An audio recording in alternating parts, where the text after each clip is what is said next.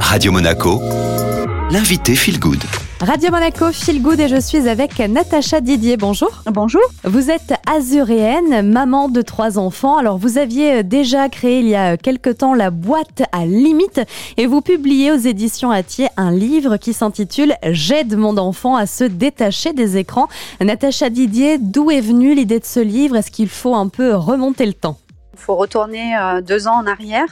J'ai créé une boîte euh, éducative pour euh, aider les enfants à mieux gérer leur temps d'écran à la maison. Cette boîte éducative, elle est née de, mon expérience de maman parce que un jour, bah, j'en ai eu assez de devoir dire oui et non et mes enfants n'arrêtaient pas de me, solliciter, demander du temps d'écran supplémentaire et je me suis rendu compte que j'avais pas défini de règles. Donc un jour, j'ai mis en place des petits coupons, des petits cartons que j'avais découpés avec les enfants. J'avais pris le minuteur de la cuisine et je leur avais attribué à chacun euh, des petits tickets, ces petits tickets en carton et dessus j'avais noté le temps. Donc euh, c'était un peu sous forme de jeu ludique et puis les enfants ont complètement adhéré et ont respecté finalement cette règle euh, que j'ai mis en place. Et de là donc est venue l'idée de la boîte à limite parce que je me suis dit bah, peut-être que je pourrais aider d'autres parents avec avec cette idée. Donc j'ai créé un, un concept depuis, euh, bah, le monde des écrans ne m'a pas lâché. C'est pour ça que j'ai voulu euh, partager avec, euh, avec les parents toutes mes astuces, des alternatives aussi aux écrans que j'ai pu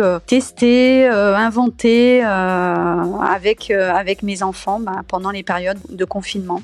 Donc euh, le livre découle hein, euh, du premier jeu La boîte à limite. À travers ce livre, j'aide mon enfant à se détacher des écrans. Natacha Didier, vous ne voulez pas non plus diaboliser les écrans. Il n'est pas question euh, forcément de les abandonner. Exactement. Donc euh, moi je fais partie des parents euh, qui ont souhaité euh, ouvrir la maison aux écrans. Néanmoins, j'ai voulu les accompagner, accompagner mes enfants dans ce, nouveau monde numérique. Donc oui, ils ont accès aux, écrans, mais on dose, on limite, on accompagne et on explique surtout beaucoup, on éduque par rapport à cette consommation. Et de toute façon, aujourd'hui, on vit tous avec des écrans, donc le parent est là aussi pour montrer l'exemple. Comment lui dire de pas prendre un écran si nous-mêmes nous sommes sur les écrans? Et à l'intérieur de ce livre, Natacha Didier, pour les parents qui nous écoutent et qui cherchent peut-être des solutions pour limiter les temps d'écran, qu'est-ce qu'ils vont pouvoir euh, retrouver? Comment est composé le bouquin?